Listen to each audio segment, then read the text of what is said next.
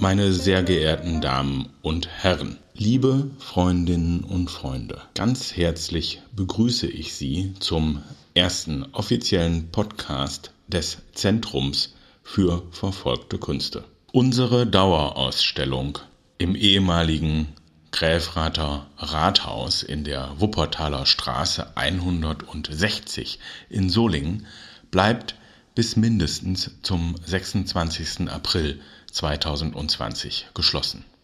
Die für Frühjahr und Sommer geplanten Wechselausstellungen und begleitende Veranstaltungen werden auf das kommende Jahr verschoben. Wir wissen nicht, was noch kommt, aber das, was wir bis jetzt erlebt haben, führt uns zu folgendem Entschluss. Das Zentrum für verfolgte Künste in Solingen wird in diesem Jahr nicht zu seinem regulären Programmplan zurückkehren. Die vom 7. Mai bis 13. September geplanten Ausstellungen Ekrasele Infam und Laut zu sagen Nein werden auf das Frühjahr 2021 verschoben.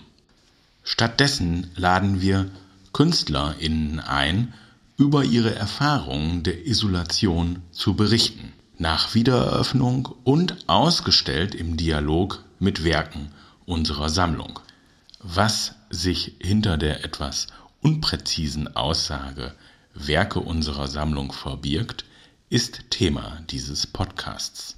Wir wollen Ihnen und ich stellvertretend als Direktor für das ganze Team bestimmte Bilder, bestimmte Texte aus der Sammlung in den nächsten Wochen vorstellen. Titel dieser Ausstellung ist Aus der Isolation.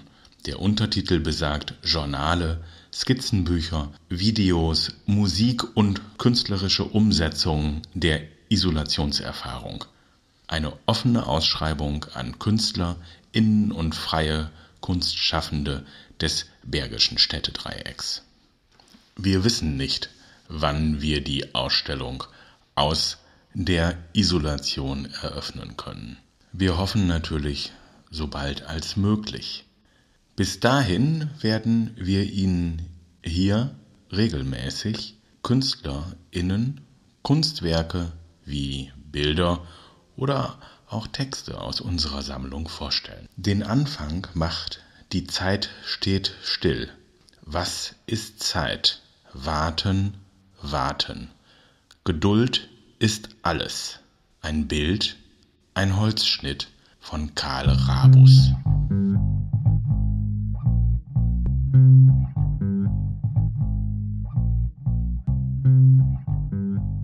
Karl Rabus geboren am 30. Mai 1889 in Kempten, studierte an der Münchner Kunstakademie.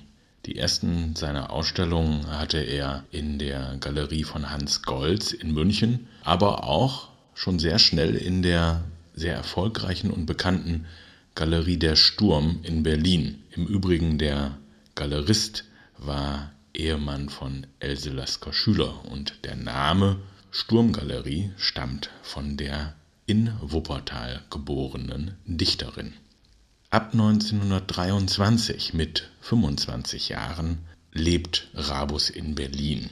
Er ist äh, Buch- und Zeitschriftenillustrator. Ich habe selber bei mir in meinem Bücherregal einige seiner, seiner frühen Werke, sehr schöne Illustrationen im Stil des Expressionismus. Seine Zeichnungen und Grafiken, seine Gebrauchsgrafik werden im Eulenspiegel oder in dem Magazin Die Jugend veröffentlicht. Etwas skurriler auch der Orchideengarten veröffentlicht Zeichnungen von Karl Rabus. In den Folgejahren entwickelt er sich immer weiter. Es entstehen Federzeichnungen, Tuschezeichnungen, Holz- und Linolschnitte, aber auch Aquarelle und großformatige Ölbilder. Er orientiert sich vor allen Dingen an dem Stil des Expressionismus. Allerdings muss man sagen, nicht nur, er ist auch sehr eigenständig und er ist sehr experimentierfreudig. Aus seiner süddeutschen Heimat nimmt er die Kunst der Hinterglasmalerei mit nach Berlin an die Spree oder er knüpft auch Wandteppiche. Karl Rabus ist sehr reisefreudig. Er reist nach Frankreich, Österreich, Italien, äh, in das frühere Jugoslawien später dann nach dem Krieg, vor allen Dingen Belgien, hat es ihm angetan. Belgien ist in der Zeit des Sturm und Drangs von Karl Rabus, also in den, in den 20er und in den 30er Jahren, ein Mekka der Kunst. Vielleicht ein etwas großes Wort, aber, aber der Künstler James Ensor, der in Ostende lebte und der vor allen Dingen mit großen Werken in Brüssel in den großen Sammlungen vertreten war. James Ensor war eine Art Papst, zu dem die jungen Malerinnen und Maler der 20er und 30er Jahre pilgerten. Es ist sogar ein Brief von Albert Einstein aus den USA an Karl Rabus erhalten geblieben. Einstein schreibt über Rabus, ich habe ihr Werk erhalten und bin beeindruckt von der Unmittelbarkeit der Wirkung ihrer Zeichnungen. Gemeint war der 15-teilige Linol-Zyklus, die Passion. Das Bild, um das es heute geht, stammt aus diesem Zyklus. 1927 verlässt Karl Rabus Berlin und geht nach München zurück. Man kann nur mutmaßen, weshalb er diese pulsierende Kunstmetropole an der Spree verlässt. Wir werden in einem späteren Podcast auf das Bild Die trostlose Straße und auf Felix Nussbaum eingehen. Karl Rabus stand in der Opposition zum Nationalsozialismus. Seine frühen Bilder sind nicht explizit politisch, man erkennt aber den freien Geist. Und dieser freie Geist stand in einem krassen Gegensatz zu der menschenverachtenden und intoleranten Politik- und Gesellschaftsgesinnung der Nationalsozialisten. Rabus verlässt 1934 das Deutsche Reich und geht in sein erstes Exil nach Wien. Dort trifft er die Fotografin Erna Adler. Er verliebt sich in sie, sie werden ein Paar. In Wien stellt Rabus in der Galerie Würtle aus und im Hagenbund und in der neuen Galerie. Er ist ein etablierter Künstler. Dann kommt das Reich nach, der sogenannte Anschluss Österreichs ans Deutsche Reich. Karl Rabus und Erna Adler fliehen nach Brüssel. Brüssel war Karl Rabus bekannt. Warum fliehen die beiden? Erna Adler ist Jüdin. Für sie ist das Leben unter den nationalsozialistischen Deutschen nun lebensgefährlich. Am 1. September 1939 bricht der Zweite Weltkrieg aus. Deutsche Truppen besetzen Polen. Die Verbündeten Polens erklären dem Deutschen Reich ebenfalls den Krieg. Der Krieg, der Zweite Weltkrieg heißen wird, findet erst in Europa statt. Am 10. Mai 1940 besetzen deutsche Truppen das neutrale Belgien. Die belgische Verwaltung inhaftiert alle Nicht-Belgier.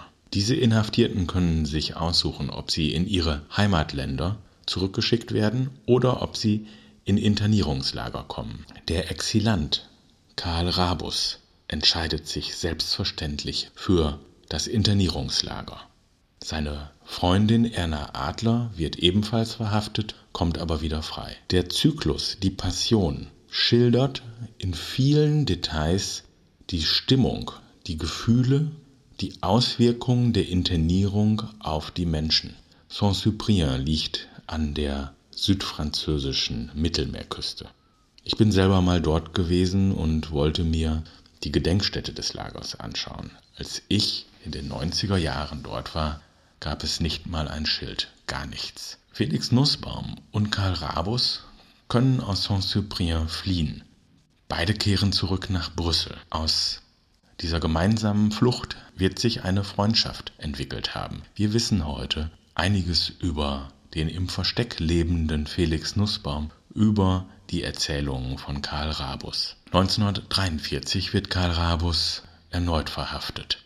Dieses Mal wegen Rassenschande, weil er mit seiner Freundin Erna Adler zusammenlebt. Er wird immer wieder terrorisiert und kommt nach Wien ins Gefängnis. 1944 Rabus ist über einige Wege, Umwege und Tricks aus dem Gefängnis entlassen worden, heiraten beide. Nach dem Krieg leben sie mal hier, mal da, in Essen, in München, aber auch wieder in Brüssel. Dort in Brüssel malt er ein großes Wandgemälde im Helikopterbahnhof der belgischen Fluggesellschaft Sabena. In den Nachkriegsjahren ändert er seinen künstlerischen Stil und äh, wird immer abstrakter, ungegenständlicher. 1974, 1974 gehen Karl und Erna Rabus nach Murnau an den Staffelsee in das sogenannte Blaue Land. 1983 stirbt Rabus beim Baden im See. Seine Witwe Erna erzählte später, ich stand am Ufer und konnte ihm nicht helfen.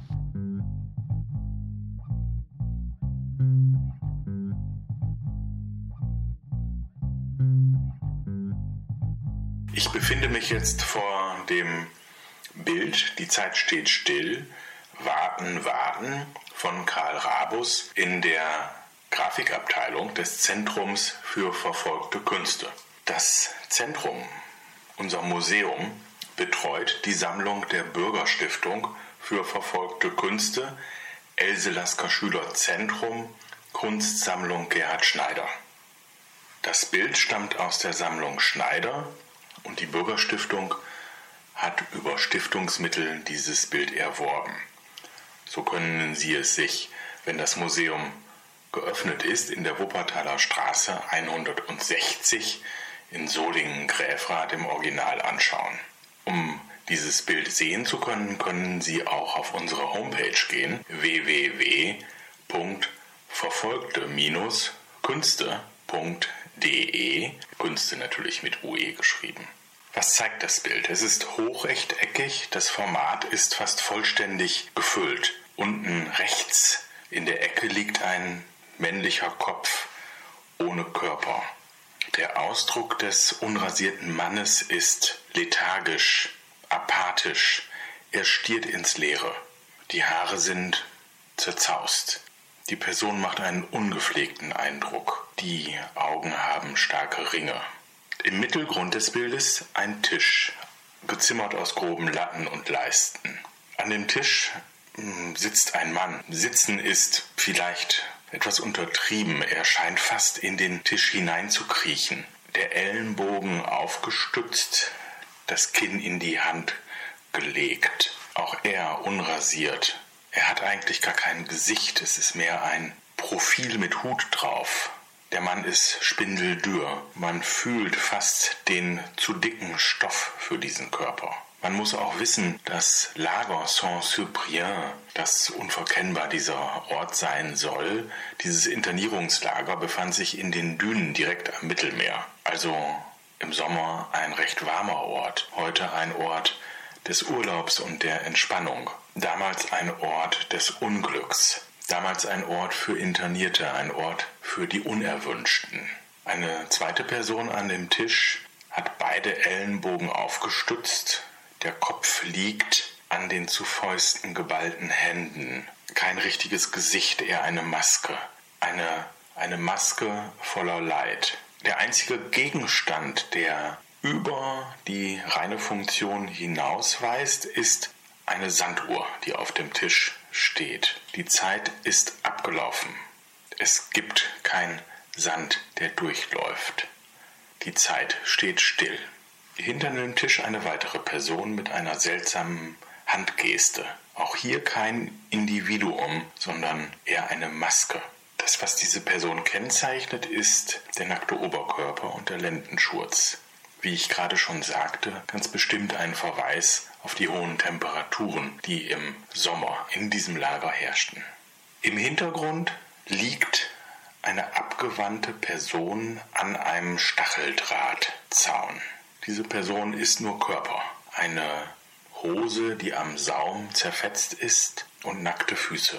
Diese nackten Füße finden sich auch auf Bildern von Felix Nussbaum wieder, der gemeinsam mit Karl Rabus aus diesem Lager fliehen wird, der gemeinsam mit Karl Rabus nach Brüssel entkommt und dort ebenfalls Bilder über seine Erfahrung in dem Lager Saint-Cyprien machen wird.